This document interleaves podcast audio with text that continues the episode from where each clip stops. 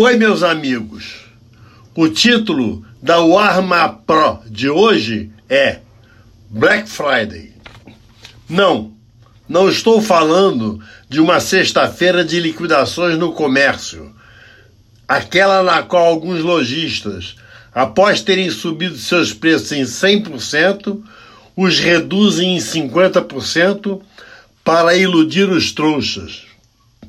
A Black Friday a qual me refiro é a sexta-feira passada, quando as bolsas de valores de São Paulo e Nova York tomaram os freios entre os dentes e dispararam.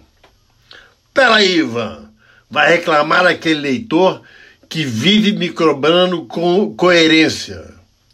Black não é uma coisa ruim?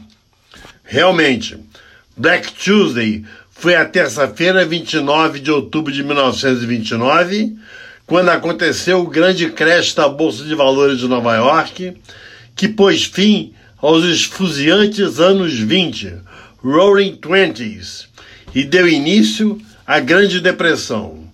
Já Black Monday é o nome pelo qual ficou conhecida a segunda-feira, 19 de outubro de 1987, dia em que o índice Dow Jones perdeu mais de um quinto de seu valor. Só que resolvi aderir à onda do politicamente correto e usar a palavra black para acontecimentos positivos. Aliás, tendo sido boêmio em boa parte de minha vida, agora sou um monge trapista, sempre preferi o negrume da noite do que a claridade ofuscante do dia. Portanto, a última sexta-feira, 11 de outubro foi meu dia de deslumbre com o mercado, minha Black Friday particular. Vamos aos fatos.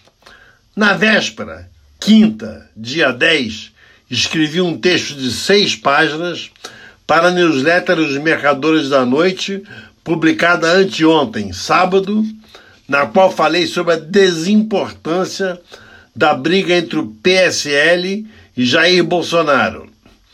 Quase meia-noite, matéria feita e refeita, lida e relida, fui fechar o arquivo para encaminhá-lo ao Eduardo Laguna da Inversa.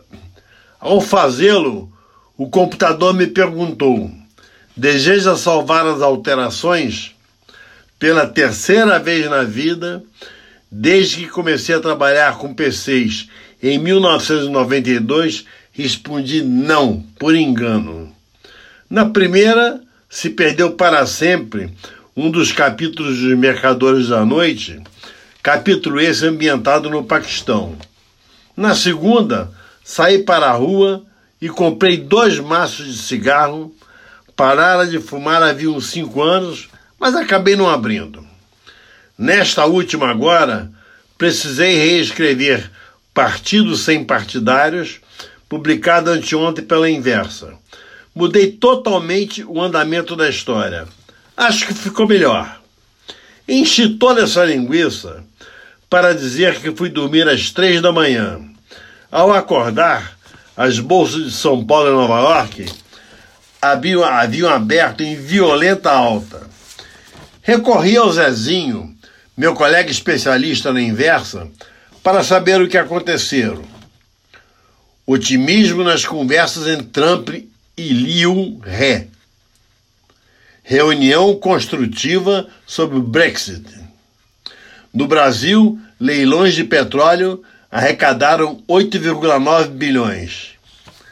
Cada vez mais provável a queda da Selic para 4,5%.